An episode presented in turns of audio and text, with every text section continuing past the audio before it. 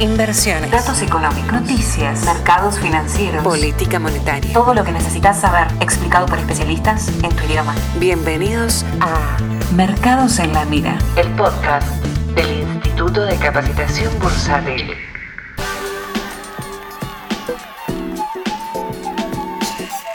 Episodio número 20 de Mercados en la Mira. 20, 2020, el año de la catástrofe financiera bursátil a nivel global, ¿no? Un año que parecía que no iba a llegar a su final, ¿sí? Que debe haber tenido una no sé, 25 meses parece que tuvo este año. Ha sido un año, la verdad que eh, bastante complejo en términos bursátiles. Así que lo que yo les propongo para el día de hoy, ¿sí? Eh, es que hagamos, como venimos haciendo en todos los episodios últimos, una sección del mercado internacional, hablando un poquito de Estados Unidos, de lo que está pasando en esta semana y de lo que nos dejó el año. Si vamos a tratar de hacer algún resumen. Después vamos a ir a la sección No para, no hagas nada, sino donde vamos a hablar un poco de, Vamos a poner algún ejemplo más de Clemente para ir cerrando el año. Y tratar de hablar de este tema, ¿no? De que la tendencia es tu amiga. No hay nadie que sea más amigo tuyo en el mercado que la tendencia. Un poco qué significa eso y cómo, cómo operativizarlo. Y después al final vamos a hablar un poco de Argentina. ¿sí? También vamos a hablar un poquito de lo que pasó esta semana. Vamos a hacer un resumen de lo que dejó el año y qué viene hacia adelante. Así que si todos estos temas te interesan, quédate ahí que ya arrancamos.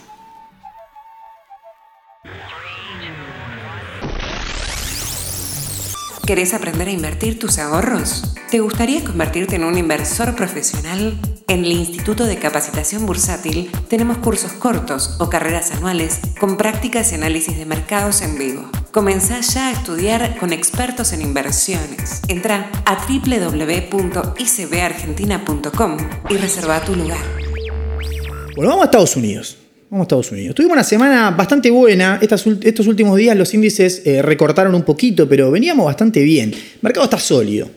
Mercado que, se, la banca, como decimos, ¿no? Va para adelante.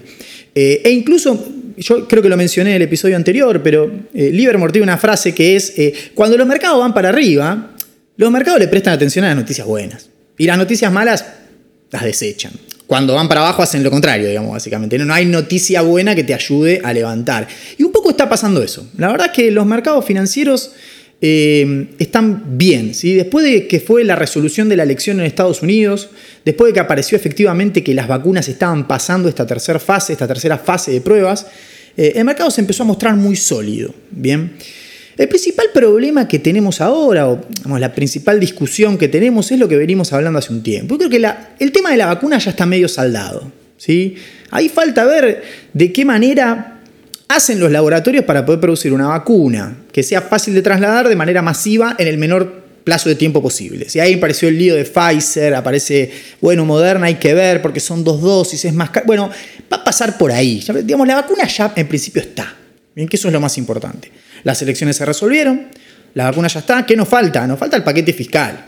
Si hoy cuando hagamos un poco un repaso de lo que fue el año, una de las conclusiones que nos deja este año, como nos dejó 2009, 2010 y, lo que fue la salida de la crisis subprime, es que este mercado necesita eh, estímulos. Estímulos de tipo fiscales, estímulos de tipo monetario, necesita que los bancos centrales emitan, que los tesoros gasten, necesita que se lo empuje un poco.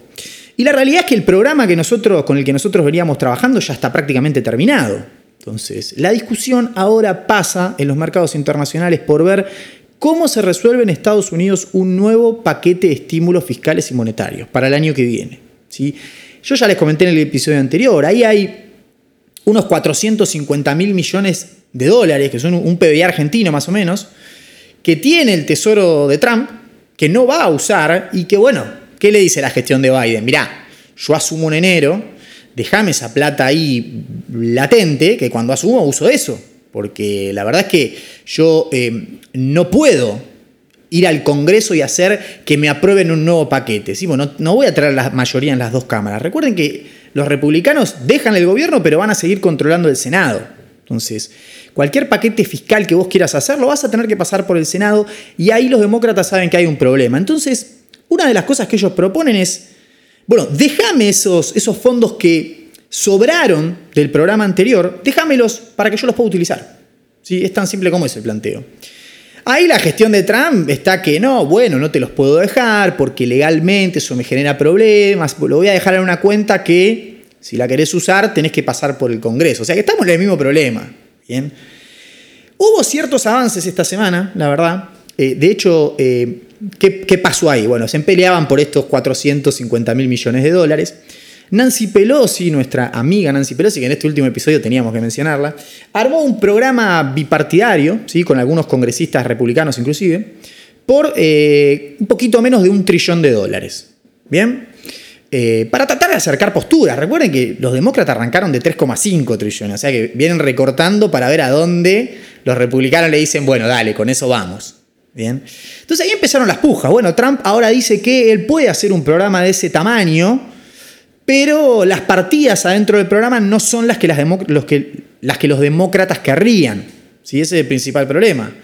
Em, ¿Por qué es el problema? Bueno, básicamente porque eh, si bien están de acuerdo en el monto total, no están de acuerdo en cómo se reparte, y eso traba la negociación igual. ¿sí? Entonces, estamos ahí, ¿bien?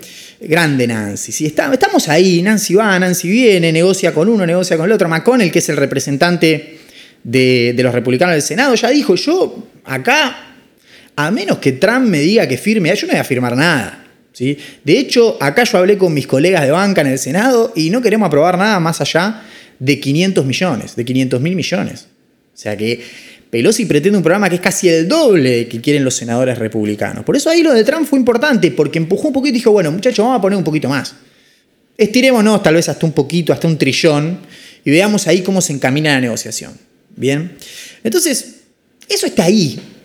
Como estábamos hace unos meses, la verdad que estamos bastante mejor, porque ya tenemos vacunas, ya sabemos quién va a ser el presidente, y ya está la negociación. Bien, algunos al principio decíamos, la negociación va a estar entre los 900 billones que quiere Nancy Pelosi y los 500 billones que quiere McConnell, o sea, va, a estar en el medio. Y tal vez ni siquiera, porque si Trump dice, no, acerquémonos a 900 mil eh, millones de dólares, ¿sí?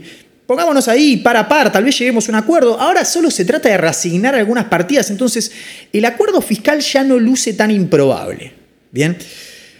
Muy probablemente no llegue para este año, que ese es uno de los principales problemas que nos queda. ¿sí? Probablemente quede para el año que viene, pero ¿qué se viene para el año que viene? Un año que viene para los mercados bursátiles. La verdad es que cuando uno lo piensa en términos objetivos, no me quiero poner ni muy bullish eh, ni, muy negativo tampoco, pero la verdad es que con todo lo que hemos pasado este año, y lo que nos deja el fin de año, ¿sí? la perspectiva de lo que nos deja el comienzo del próximo año, la verdad es que el año que viene puede ser un muy buen año para los mercados internacionales. ¿sí?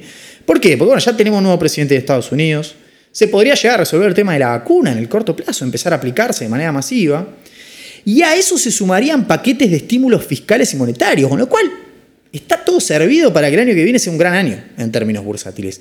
Esta semana, por ejemplo, eh, el Banco Central Europeo ayer... Eh, perdón, hoy a la mañana, eh, mantuvo las tasas de interés, pero dijo, voy a emitir más. Aumentó el quantitative easing. Dijo, voy a emitir más y voy a seguir, voy a seguir con la emisión por lo menos hasta 2022. Entonces, fíjense que lo que nosotros discutíamos a un principio de esto era, cuando esté la vacuna y la economía tienda a normalizarse, ¿qué van a hacer los estados? ¿Qué van a hacer los bancos centrales? ¿Se van a borrar? ¿Se van a quedar? ¿Bien? Bueno, ya dieron una señal muy clara, se van a quedar, o sea que la verdad es que vamos a tener una coyuntura de mercado bastante positiva, ¿sí? con eh, el apoyo para colmo de los gobiernos y de los bancos centrales emitiendo. La emisión en estos mercados siempre va a generar el mismo efecto, ¿sí? genera un efecto eh, hacia la apreciación de los activos financieros, ¿sí? ¿Por qué? Porque llega más liquidez, ¿sí? hay más demanda de los activos y eso hace que los activos vayan para arriba. Entonces, cuando nosotros... Eh, en marzo de este año, ¿sí? donde teníamos plena corrección del COVID, que se, venía el mundo abajo, lograron ponerse de acuerdo en Estados Unidos para sacar el, CARES, que fue el programa de incentivos y estímulos. ahí tuvimos la primera señal de piso. ¿Y qué hizo el mercado de ahí en adelante? Voló. Voló. Bien. Y era innecesario ponerse en contra de esa tendencia, porque los mercados reaccionan siempre hacia este tipo de programas. Entonces, ¿Cómo piensan que va a reaccionar el mercado en 2021 ante programas de este tipo? Bueno, es muy simple cómo va a reaccionar el mercado. Bien, va a reaccionar de manera muy positiva, pero esos programas se tienen que cerrar. Hay que ir al Congreso, hay que juntar los votos y se tiene que aprobar. Bien, em, el otro día me preguntaba un alumno, me, hizo una pregunta muy buena, eh, hace un tiempo, ya era dos, tres semanas, un alumno dice ICB, eh, ya para pasar a la sección no para no hagas nada, eh, y me decía, es una pregunta que me dejó pensando, ¿no? Me decía, esto es siempre así. Veníamos hablando por el campus, me había hecho un par de consultas. Eh, yo le decía, bueno, tené cuidado con esto, fíjate. Y la pregunta que él me hace es, ¿esto es siempre así? ¿Qué pensando? Digo, ¿cómo, cómo si esto es siempre así? Claro, el mercado es siempre así, digamos, que si cometes un error, te cortan la cabeza. Digamos, o sea, funciona todo el tiempo así. Y es una gran pregunta. Porque para los que no tienen tanta experiencia acá, o este es por ahí su primer año operando, son sus primeros meses, eh, déjenme decirles, para aliviarlos un poco, de que esto no es siempre así. ¿sí? Ustedes están surfeando una coyuntura muy particular del mercado financiero. Una coyuntura donde tuvimos un shock bursátil tremendo que lidiamos con algo que no conocíamos, porque en general también otras cosas que suceden en los mercados, cuando hay eh, malos momentos, correcciones o crashes, que en general conocemos las cosas que pasan. Esto no lo conocíamos, no sabíamos por dónde abordarlo, no sabíamos cuánto iba a durar, cómo se iba a solucionar, si iba a tener solución. Entonces, generó una incertidumbre tremenda. Los mercados hoy están operando con niveles de volatilidad eh, absurdos. Bien, entonces, ¿qué es la volatilidad? La volatilidad es incertidumbre, porque la volatilidad lo que te dice es eh, todo lo que viste en el pasado puede no cumplirse en el futuro. Eso es la volatilidad. La volatilidad es cuánto se desvían los movimientos de los activos financieros de los movimientos normales que hacen. Entonces, si un activo habitualmente se mueve 2%, pues ya sabés que se mueve más o menos 2%. ¿Bien? Si la volatilidad aumenta es porque tal vez no se mueva a 2, tal vez se mueva a 15. Entonces, ahí es donde empieza a aparecer la incertidumbre, ahí es donde se te empieza a escapar lo que sucede en el mercado del plan que vos tenías. Bien, entonces, tampoco se asusten, los mercados no tienden a funcionar siempre así, pero bueno, este fue un año muy particular, un año donde hicimos piso, donde hicimos techo, donde fuimos, volvimos, donde el paquete fiscal, elecciones en Estados Unidos, todo junto fue, la verdad, un año tremendo. Los que sobrevivieron financieramente a este año, los que lograron ganar plata este año en el mercado, eh, no me cabe duda de que van a ser buenos operadores. Así que esa es un poco la moraleja para que se queden tranquilos, ¿bien? Hablando de Clemente, ya en la sección No para, no hagas nada. No para, no hagas nada. Y también un poco a moraleja este año, eh, lo que yo les recomiendo, y porque lo veo mucho en los, distintos Clementes que tengo, es vayan lo simple en estos años, ¿bien? Eh, no volvió más una discusión o un intercambio con uno de los Clementes con los que generalmente hablo, donde él me decía, yo le digo, no, compré eh, General Electric, creo que era el caso. Yo le estaba explicando, no, compré General Electric. Ah, pero General Electric es aburrido, me dice. Aburrido. Sí, es aburrido General Electric, porque no tenés algo más raro. No tenés algo más raro. Era el, pedido de este Clemente hacia mí. Y, es, pero es natural eso igual, ¿eh? sucede y yo lo veo mucho en las redes sociales o cuando los alumnos vienen y me dicen, estoy operando tal cosa. ¿De dónde sacaste ese papel? No, es una empresa que está descubriendo, la va a patentar, es la nueva moneda que se va a usar en el siglo XXIX. ¿Por qué van a lo raro? ¿Por qué no van a lo simple? Yo hacía un, reconto de los trades, los mejores trades que he tenido este año. Y mire, lo voy a leer, ¿eh? le voy a leer más o menos 5 o 6 de los que mejor me salieron. Miren las empresas que son, ¿no? Eh, primero, Loma, ¿sí? cementera, simple. Eh, Banco Galicia, General Electric, Tesla, alguien me preguntaba, ¿qué opinas de Tesla en las preguntas que hicieron antes del día de hoy? Eh, papelazo Tesla, nos ha dado grandes negocios este año. Eh, Apple, oro. ¿sí? No, me fui a buscar la acción del tipo que está en la India cortando palta y si esa palta radioactiva y eso va a subir 50 o la no sé la hipo de una empresa que ¿por qué no van a lo simple? ¿Por qué no más simple? ¿Cómo elijo una, opción para, una, acción para operar? Me preguntan ahí. Bueno, es una buena pregunta, cómo, elegir una, acción. Eh, lo vimos en, el episodio anterior. Básicamente lo primero que les diría es piénsenlo en términos sectoriales. ¿Qué sectores pueden andar bien? Bien. Busquen ETF de esos sectores. Fíjense en los ETF, qué acciones hay. Me gusta, no sé, sector financiero. Bueno, hay un ETF de finanzas. Bueno, pero ese ETF adentro, ¿qué tiene? Bueno, tiene acciones de no sé, eh, JP Morgan. Bueno, empieza a mirar la acción de JP Morgan. Éntrenle por los sectores, pero no se compliquen de más. Si no se compliquen de más, no busquen lo raro, vayan a lo elemental. Si la tendencia es para arriba, todos los papeles van a ir para arriba. El 90% de los papeles van a subir. Entonces, eh, si se van a lo raro, por ahí enganchan el único que no sube. Porque la tendencia es tu amiga, es, es en donde vos te tenés que apoyar, ¿sí? Cuando un trade no sale del todo bien. Si vos operás con la tendencia, si el mercado va para arriba y vos comprás, incluso errándole al papel o no entrando en el mejor momento, la tendencia tiende a empujarte un poquito y tiende a ayudarte. Entonces, operen con la tendencia, la tendencia es tu amiga. Bien. El caso de cripto, bueno, criptomonedas, la verdad que tuvieron un, rally fenomenal, bien, en los, últimos, en los últimos meses. Bueno, el Bitcoin llegó ahí a la zona de 20, arrimó y no pudo. Pero bueno, tampoco es una corrección tan fuerte como muchos esperábamos. Yo la verdad pensé que desde la zona de 20 mil dólares eh, eh, iba a corregir fuerte como fue 2017-2018. Pero la verdad es que no, está bancando ahí y no quiere decir que no corrija el día de mañana. Pero de vuelta, yo entiendo las criptomonedas, yo entiendo que les guste eh, ir a lo que está de moda, futuros del agua, ahora sé que están, me preguntaron mucho también por futuro del agua, así que lo menciono. Creo que puede ser un, muy buen activo hacia adelante, creo que todavía estamos como, hay que dejarlo mover un poco, pero de vuelta.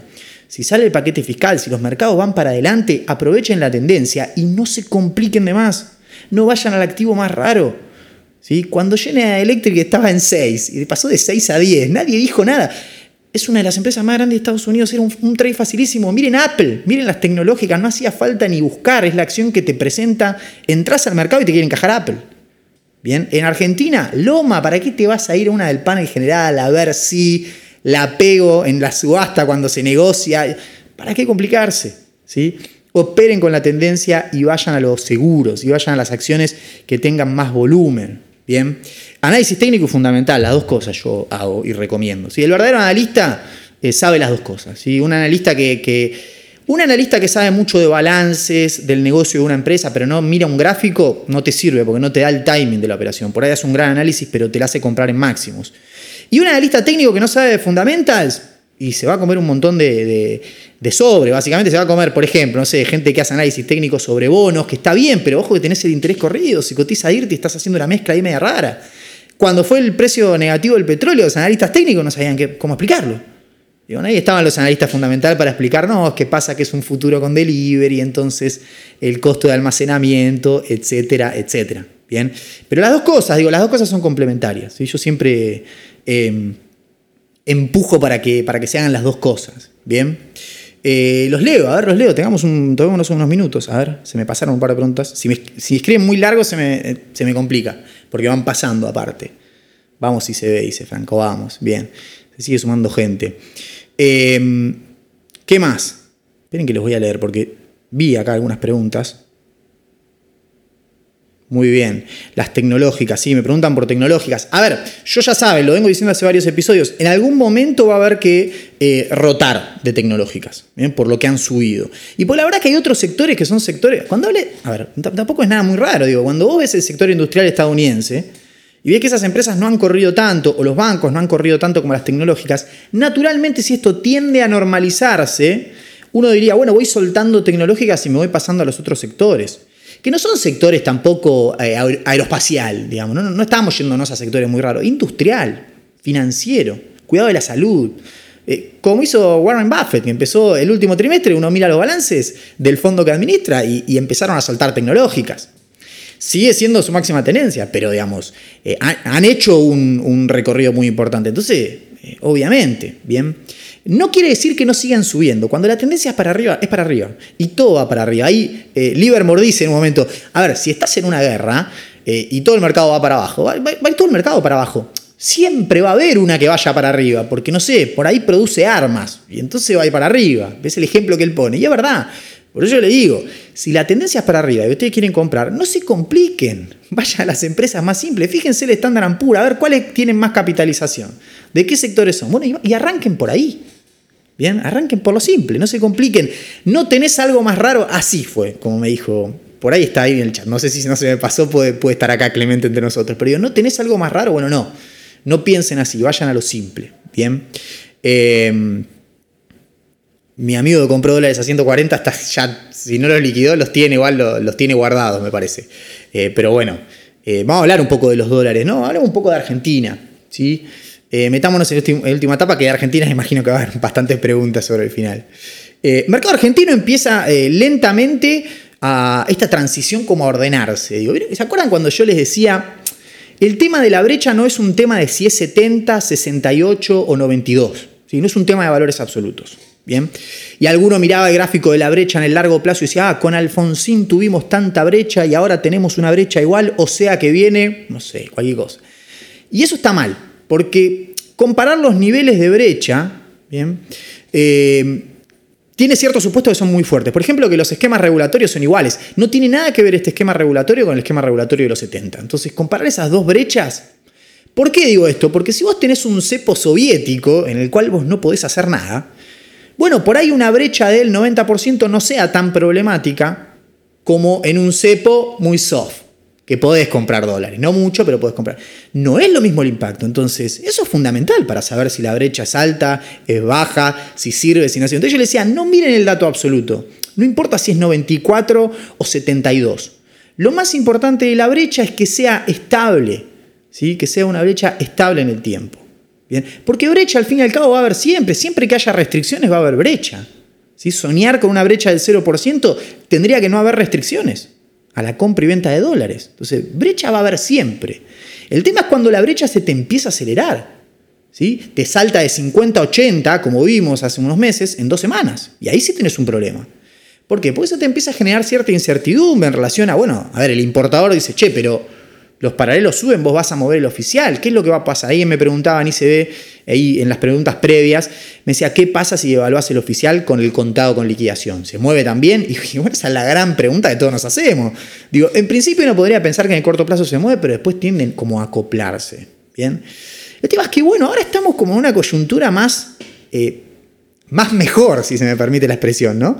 ¿Por qué? Porque los dólares paralelos de repente se desploman. Bien, esta semana volvimos a ver bajas eh, muy fuertes. Tenemos el contado con liquidación a 140 pesos. O sea, una cosa que vos decís, era impensado hace unos meses. ¿Bien? El dólar oficial corre un poquito más rápido, entonces la brecha tiende. Esto me gusta porque lo puedo hacer, yo lo hago cuando, cuando grabo el, el, episodio, porque ustedes no lo ven, acá lo van a ver. La brecha tiende a achicarse. ¿Bien? Y no importa qué brecha vamos a ir, vamos a una brecha del 5, del 10, del 20, del 50, no importa. Yo creo que 50 es una brecha razonable para el esquema de regulaciones que tenés. El tema es que la puedas mantener en 50 sin muchos esfuerzos, ¿sí? Vender dólares, vender bonos, sin hacer mucho de esas cosas. ¿Está bien? Entonces, la verdad es que los dólares vienen bajando. Ahí uno dice, ¿por qué bajan los dólares? nos convertimos en Suiza, volvemos al episodio de... No, a ver, suceden varias cosas. Si primero estamos ya llegando a, fin de año, eh, el volumen ha retrocedido también, el volumen que operan los dólares paralelos ha retrocedido levemente. Tenemos una coyuntura internacional que nos está ayudando muchísimo. Miren lo que pasa con el DXY, con el, con el índice del dólar a nivel global. ¿sí? El dólar a nivel global está muy vendido. ¿sí? La gente se quiere sacar de encima los dólares. Entonces eso nos ayuda mucho. el DXY lo negociábamos en 94, 95, ¿eh? ahora está en 90, 90,70 creo que está, estaba tradeando hoy. Entonces, la verdad es que tenemos un empuje muy bueno de los mercados internacionales. Eso es lo primero. Lo segundo, tenemos un poquito menos de volumen. Eh, y lo tercero, tenemos obviamente intervenciones. El gobierno interviene. Vende bonos contra pesos, compra bonos contra dólar cable. ¿sí? El gobierno está siendo muy consistente con la intervención, que eso es bueno en algún punto, porque uno dice, si vas a intervenir, hacelo siempre, hacelo bien, sé consistente, mandar las señales claras para que entendamos. No intervengas un día, el otro día no sabés, después lo dejas subir 10, lo bajas 5. No, trata de darle una trayectoria, cosa de que nosotros podamos Em, ir acomodándonos. ¿sí? Entonces, em, en ese sentido yo creo que, la situación es, bastante positiva. Y esta semana se vio que eh, empezó a mejorar todo de a poco. ¿Cuál es mi visión de Argentina para lo que resta del año y lo que viene del año que viene? Y ya vamos a las preguntas. Bueno, yo pequé de optimista mucho tiempo, voy a ser pesimista. Hoy que está todo saliendo bastante bien, voy a ser pesimista. Yo creo que Argentina hoy, Argentina no hizo los deberes, ¿sí? Eh, del canje para acá, por lo menos. Yo creo que Argentina requería un plan de estabilización, ¿sí? un plan en donde vos eh, subas fuerte las tasas de interés y salgas fuerte a mandar señales muy claras ¿sí? de que habías hecho eh, techo en los dólares. Obviamente eso a la actividad económica no es algo que le ayude mucho, pero en el corto plazo lo tenés que hacer para estabilizar. Yo creo que Argentina no quiso hacer eso porque como somos los argentinos nunca queremos pagar el costo de las medidas que tomamos, entonces dijimos, no, vamos por la más fácil, ¿no? No lo hagamos, no sé, evitémoslo. Se acomodaron algunas cositas, mejoró un poquito lo macro y la verdad que tuvimos mucha suerte eh, porque nos empujó mucho el mercado internacional. Entonces el éxito de hoy yo creo que es un éxito bastante endeble. No me fiaría tanto de lo bien que estamos hoy y no creo que esto eh, pueda seguir mucho tiempo más si el mercado internacional no acompaña. Hay deberes que hay que hacer, hay cosas que hay que acomodar que no se hicieron y que todavía no se están haciendo. Entonces, eh, ¿Estamos mejor que antes? Vaya que sí, digo, ¿no? Veníamos de una especie de overshooting, un dólar eh, paralelo, un dólar informal en 200 pesos, no tenía sentido, claramente. Entonces, desde ahí era todo ganar.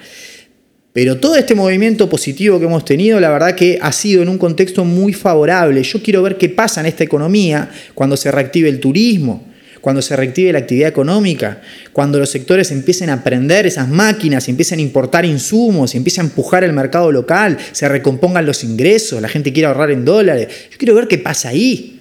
¿sí? Por eso le digo, me gusta lo que estoy viendo, creo que es muy positivo, creo que estamos mucho mejor que hace un mes y medio, dos, pero lo fundamental de esa mejora no son tan fiables en el mediano plazo. Bien, estamos depositando mucho en que nos ayude el mercado internacional, que por ahora lo viene haciendo, ¿sí? que por ahora lo viene haciendo.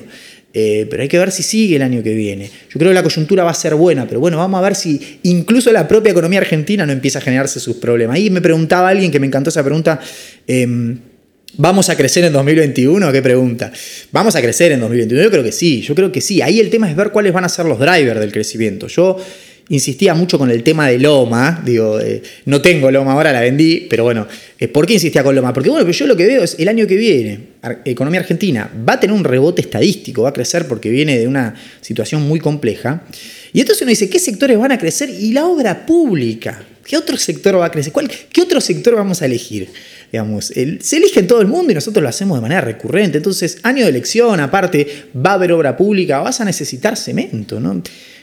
Ven cuando le digo vayan a lo simple, digo, ni siquiera se compliquen. Después hay que mirar el gráfico de Loma y ver si es momento ahora, hay que esperar, o si el momento ya pasó. Digo, eh, pero bueno, justo ahí, ¿de qué sector me iría moviendo, o sea, saliendo? Eh, y bueno, a ver, yo creo que eh, no haría tanta distinción por sector en Argentina. La verdad que yo tengo un sesgo a operar papeles argentinos que tengan ADR, ¿sí? principalmente porque prefiero operarlos en Estados Unidos. Pero alguien me preguntaba también en las preguntas previas de los CDR. Son una muy buena herramienta para meter, eh, en, el caso de, en el caso de acciones estadounidenses como Apple o Tesla, la que yo me enseñaba, mencionaba, operar desde ahí. Si quieren operar activos argentinos, yo recomiendo siempre que operen las que tienen ADR. ¿sí? Eh, en sectores, yo bancos todavía tendría, eh, y construcción, y bueno, habría que ver agro, ¿sí? porque el tema del agro siempre va, no sé, ahora tenemos, entra la cosecha importante de trigo, entra la liquidación ahí, va a estar, va a estar viendo lo que pase en el mercado, eh, pero bueno, sigo leyendo yo igual, ¿eh? ¿Tiene solución la economía argentina? ¿Qué pregunta?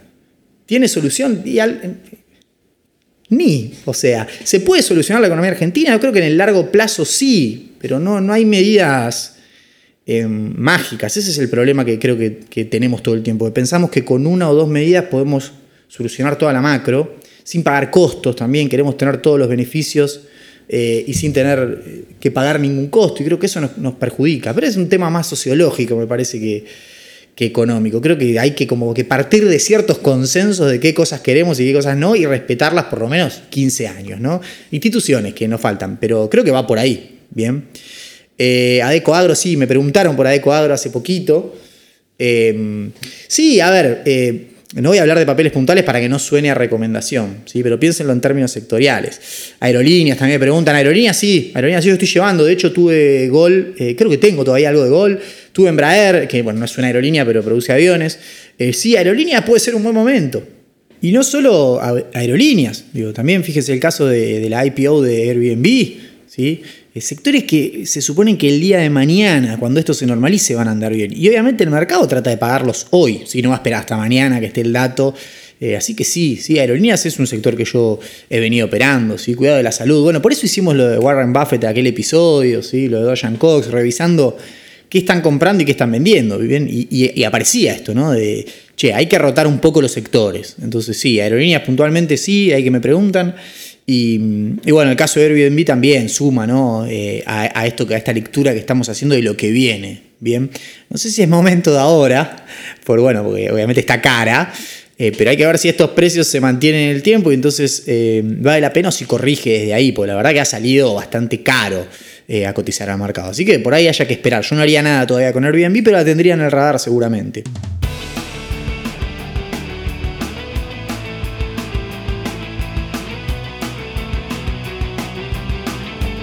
Bueno, vamos a hacer un, cierre finalmente em, de mi parte y de parte de ICB, ahora ya sí de manera institucional. Les queremos agradecer a todos los que han estado eh, hoy en el vivo, los que han estado eh, capítulo a capítulo yendo eh, a las plataformas donde lo subimos a escucharlo y que nos siguieron. Y bueno, por ahí hoy no pudieron estar, pero indistintamente eso, les agradecemos a todos la difusión, lo que nos han ayudado. La verdad que para nosotros ha sido un placer esta primera temporada.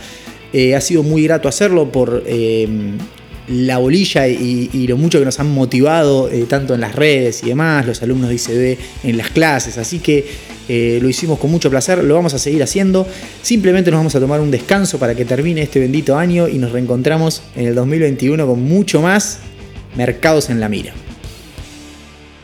Si querés conocer más, ingresa en www.icbargentina.com o seguinos en nuestras redes sociales.